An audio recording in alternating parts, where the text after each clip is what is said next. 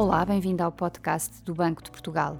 Se quiserem dar-lhe notas manchadas com tinta ou descoloradas, um maço de notas coladas, não aceite. Provavelmente são roubadas e não conseguirá trocá-las pelo valor correspondente. Existem mecanismos de segurança instalados em caixas automáticas ATM ou em malas de transporte de dinheiro que marcam ou destroem parcialmente as notas na sequência da tentativa de roubo. É daí que resultam as manchas de tinta. Violeta, azul, verde, vermelho e preto são as cores mais comuns. Deve recusar também notas com aspecto descolorado, porque muitas vezes os criminosos lavam as manchas de tinta ou recorrem a produtos descolorantes. Não aceite também um maço de notas coladas, porque existem sistemas inteligentes de neutralização de notas que, em vez de tinta, usam cola para unir as notas em bloco.